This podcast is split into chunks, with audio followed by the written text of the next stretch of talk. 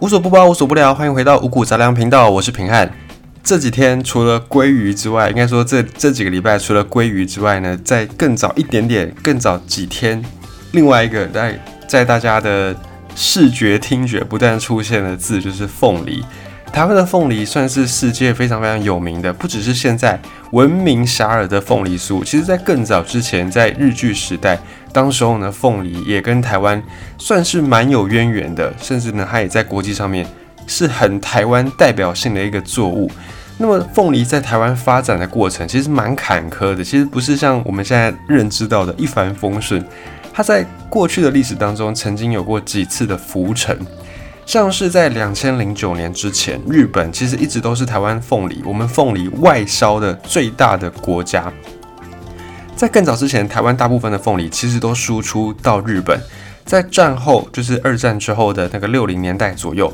台湾的凤梨不止外销日本，甚至也外销到欧洲去。当时候呢，整个产量。的八成，大概八成七，快要九成都是外销的，外销到欧洲，外销到日本。但现在我们外销的凤梨只剩下总产量大概七分之一左右，就是百分之八十七，八成七的七分之一，大概剩下一成多、两成左右外销的这个数字。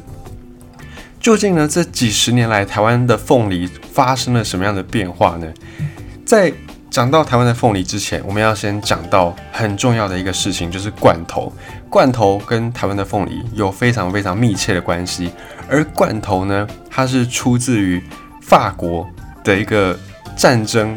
状态之下的。在十八世纪末期，那时候拿破仑他要对外扩张，因为他常年在外征战，所以他非常需要良好的补给。战争不只是在比双方的兵力，也在比双方的后勤。后勤最重要的关键之一就是补给，所以拿破仑他发现保存粮食，甚至是决定一场战争赢或输很重要的关键，所以他就悬赏了一个高额的奖金，向民间来征求怎么样来保存食物。当时候呢，有个糕点师傅叫做尼古拉，他就听到这个消息，全力研发，经过好几年的实验，研发出了初代的罐头，就是罐头一点零。后来罐头不断的经过改良，不断的发展技术，才慢慢变成我们现在看到的这种罐头的样子。后来呢，在法国诞生的这个罐头技术也传播到日本去。日本人一开始用这个罐头来保存很容易坏掉的这个鱼类，可是呢，当日本后来也变成了一个军国主义的国家，也开始对外扩张，罐头这个东西也随之。蔓延到整个亚洲去，包含在甲午战争啊、日俄战争，都可以看到罐头的踪迹。后来罐头也慢慢慢慢的普及开来。而这个罐头不只是拿来装鱼，后来有一些专门在做这种阿兵哥生意的杂货店的商人、生意人，开始呢想说，哎，这个罐头好像蛮好用的，蛮方便的。那如果可以装鱼，那我拿来装这种凤梨，拿来装水果，应该也可以。当时候呢，就有一个日本人跟着那种日本政权一起来台湾的一个日本人，他就开始用凤梨来做罐头。可是因为凤梨它本身呢不好保存，因为它有一个凤梨酵素，很容易就会酸掉，不好保存。而且台湾的天气又很闷热，很容易就让这个凤梨过熟，然后就腐败掉。如果你没有保存好，它是会腐败的。一开始做这个凤梨罐头做不好。每一年亏钱，每一年亏钱，亏到工厂都快倒了。这个日本人非常伤脑筋。但是呢，刚好当时候日本占领了台湾嘛，打算要把台湾拿来当成他们进军南洋的一个重要据点。刚好呢，日本他们的气候也是种不太出这种热带作物的，所以刚好他们也想要用台湾这一块土地来培育一些热带的物产，来当做一个实验基地。调查完之后发现，哎，台湾的凤梨很有潜力哦，可以做这个事情，所以呢，就派了当时候要做罐头、做日本凤梨罐头的这个冈村，派了这个冈村先生呢，他就前往当时候世界上凤梨最大的大本营新加坡，派他去新加坡考察。回来之后，他就在高雄凤山九曲堂附近设立了一个冈村凤梨罐头工厂，然后呢，他们的那个 mark 那个 logo 是一个。在南洋那边穿着当地土著衣服的一个番人，他们叫做番人印，把这个番人印当成他们的 mark，当成他们的商标。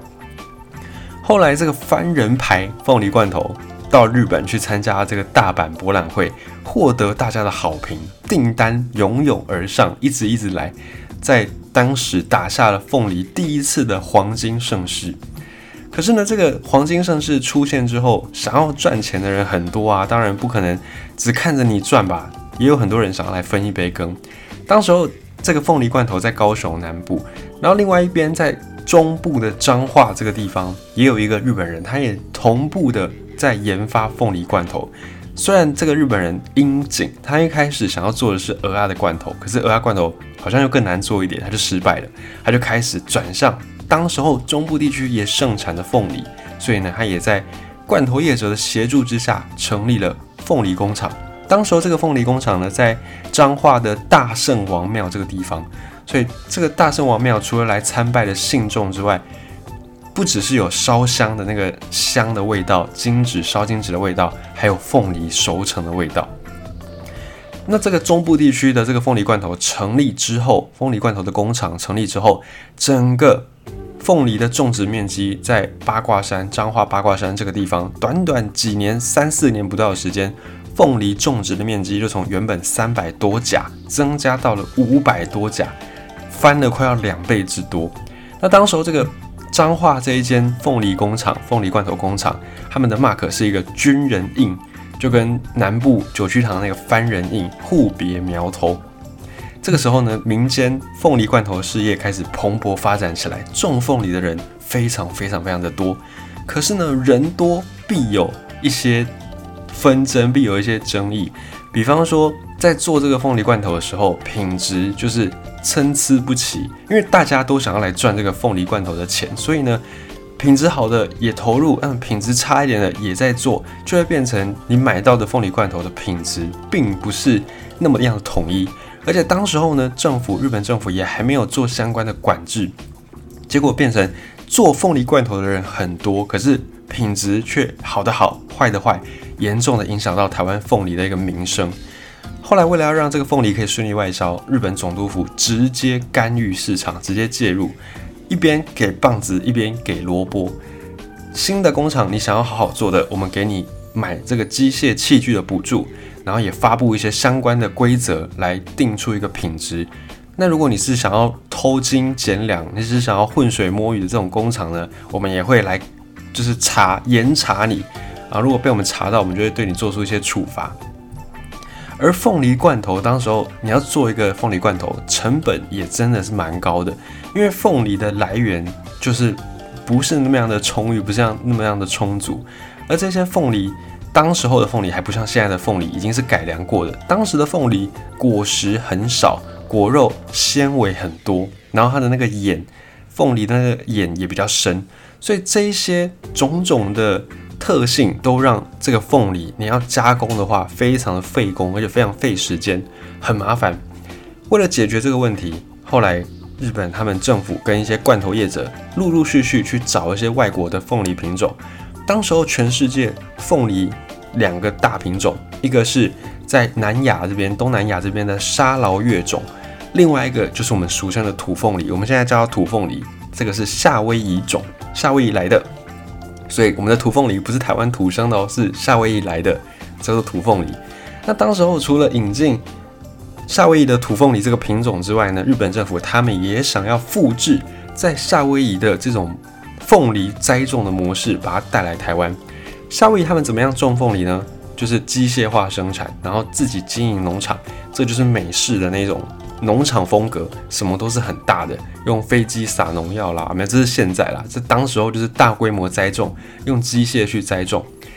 日本他们在开发北海道的时候，也是用这个方式去经营北海道北方的这些土地，所以美国也是透过这个模式去经营农业。那当时候日本的政府总督府，他们就希望从夏威夷引进这个品种之外呢，也用这样的一个方式来经营台湾的凤梨产业。后来呢？日本政府他们也专门去设置相关的单位，然后来去跟一些罐头公司合作，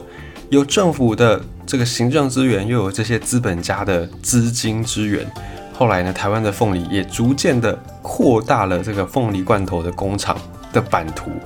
同时，日本政府也从这个时候开始正式的去整合，而且管制全台湾的凤梨罐头的工厂，就逐渐把它收编收归国有。那当时候被收归国有的这些凤梨农，有一些人就觉得很不爽，有些人就鼻子默默就认了。那不爽的人呢，又起来反抗，有的反抗不成就干脆直接带着人带着这些技术跑去日本的石垣岛，就是也是在日本比较南部的这个岛，跟台湾比较近，跑到日本的石垣岛来去种凤梨，然后来重新开始。结果呢，去到石垣岛重新开始之后，日本打输了，战败了。然后这些人呢，就卡在日本回不来，就也回不到台湾来。然后在日本，他们的身份呢，又变得有点尴尬。所以这个就是另外一段故事。总之呢，就是有当时一批人因为不满被自己的心血被日本总督府给收归过去，所以就跑去日本本土去种凤梨。那后来日本战败了，国民政府就接手了台湾嘛。啊，台湾当时候呢，国民政府接手之后，也继续的在发展这个凤梨产业。结果碰到了，就是当初跑去日本石垣岛栽种的这些人，当时候日本石垣岛的凤梨也变成了台湾凤梨竞争的一个主要对手之一。那在台湾的凤梨碰到国民政府接手之后，还是又碰到一个问题：生产凤梨的农民太多了，而且很分散，到处都是这个凤梨工厂，竞争非常的激烈，而且原料的价格也会被炒作。就反而是对于出口凤梨这个事情有害的。那么国民政府来了之后呢，也设立一系列的凤梨罐头，你要设置凤梨罐头的工厂，你要符合一些标准，这个条件非常的严格，连很多大工厂都做不到。那后来呢，这些制度不断不断的一个成立，变相的也管制了凤梨的制造跟输出。虽然让这个产量没有办法变得很多，可是另一方面。等于你的品质有了一个把关，然后凤梨的价格也会变得比较稳定。最后，国家扶植的民营化的台湾凤梨公司，因此变成了最大的一间凤梨企业。台凤罐头你现在还买得到，也变成很多台湾人的一个回忆，童年回忆。台凤凤梨的罐头真的是很多人心中的美好的一个味道。那么后来呢，在中部这边种凤梨的一个大本营之一。因为它的那个耕种的土地已经饱和了，要再提高产量该怎么办呢？只好再去找新的土地来栽种凤梨。当时候冷战时期，整个国际情势分为美国阵营跟苏联阵营两大阵营在冷战。那美国极力的要拉拢大家加入他的这个资本主义阵营，所以当时候就有所谓的美元流入到台湾来，然后也促使了我们之前有曾经分享过的。在台湾开始，大家流行面粉，流行吃面食，就是大概那个时候开始的。那这个美元流入到台湾来之后呢，政府也没有把这个钱浪费掉，拿了这笔钱跑去我们的后山，跑去台东，弄了一个新的凤梨基地，然后在这边种凤梨。可是，一开始大家都不太不太敢来，就想说，我们之前都在西部种，虽然都在台湾岛上，可是毕竟不同地方气候啊、水质啊，什么都有差异。贸然的跑去台东种凤梨，要是失败怎么办？所以一开始大家都不太敢去，就有点怕怕的。那最后呢，台糖就出面了，还是要有这个国营国营企业、国家扶植的公司出面才可以。后来台糖就出面，好，大家都不做，那我们台糖就来做吧，就跑去东部种凤梨。后来也真的种成功了，变成台湾西部种出来的凤梨就卖到日本去。东部种出来的凤梨呢，就直接销往欧洲、销往美国去。然后呢，在台东也盖了这个凤梨罐头工厂之后，出口产量不断的攀升，凤梨又开始供不应求，所以各地的工厂又开始在抢凤梨，也带动了民间很多的人呢，干脆就来种凤梨。这个时候就是台湾的凤梨第二次黄金盛世。第一次是日本人他们发现这个罐头可以拿来做成凤梨罐头。第一次的黄金时代，第二次黄金时代就是国民政府来台湾之后，透过管制啦，透过在台东成立这个相关的工厂，然后外销出口，缔造了台湾凤梨第二次的黄金时代。可惜后来美国也要去拉拢菲律宾，他们也在菲律宾发展了凤梨产业，严重的影响到了台湾的凤梨的出口。而且呢，美国他们本来的那个凤梨产地，主要的产地在夏威夷。随着其他地区开始流行种凤梨，然后再加上台湾的工资又变高，就只好往那个比较低成本的地方去，于是菲律宾的凤梨呢就兴起，在国际上面变成市场上新的宠儿。那美国政府也透过很多的方式要求日本去取消一些凤梨的保护政策，让菲律宾的凤梨可以销往日本去。那在这个政治因素不得已的状况之下，日本呢就只好开放国内市场进口这个菲律宾的凤梨。这个一开放下去，本来日本是台湾外销凤梨的一个大本营，也就被冲击到了台湾凤梨的销量。所以后来从七零年代开始，台湾的凤梨慢慢慢慢打不过菲律宾，因为价格实在是压不下来，我们的人力成本真的是比较高，很多很多的凤梨罐头业者也慢慢慢慢就出走，离开台湾，转往更南部印尼、泰国、东南亚地区成本更低的地方来去发展。那台湾的凤梨就此没落吗？很明显，从现在结果来看，并没有。这些留下来种凤梨的农夫走的就走了，那有留下来的呢？继续不甘心，不向命运低头，这个是台湾人很棒很棒的一个特质，不会轻言放弃，永远都是在山穷水尽的时候呢，又走出柳暗花明。这是很多台湾人非常非常呃值得让人称颂的一个性格。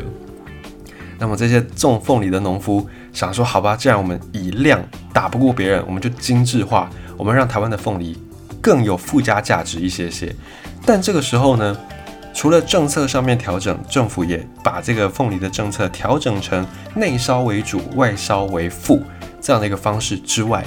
我们的农业也是非常的强。台湾的农业实力算是世界非常非常知名的，很多。在过去的几十年之间呢，我们派出了很多的这个农技团，或者是这个农改的专业学者、专业的人士，去到世界各地去帮助一些农业发展比较落后的地方，帮他们改良当地的作物，提升他们的经济，提升他们的农业技术。直到现在，我们都还有很多的农业专家在做这个事情，在做农业外交。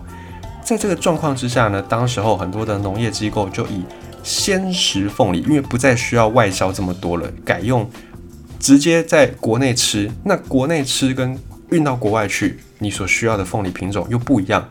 如果你要运往国外，你需要能够久放的品种，但是呢，在台湾你不需要久放，你就可以把这个农业技术往比较好吃的这一块去发展。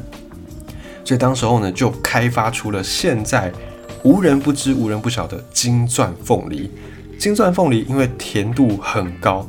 那跟以前这种做罐头的比较偏酸的土凤梨完全不一样。所以金钻凤梨问世之后呢，哇，市场上面非常的风靡这个味道，大家开始一窝蜂的去种这种金钻凤梨。后来也吸引到了日本，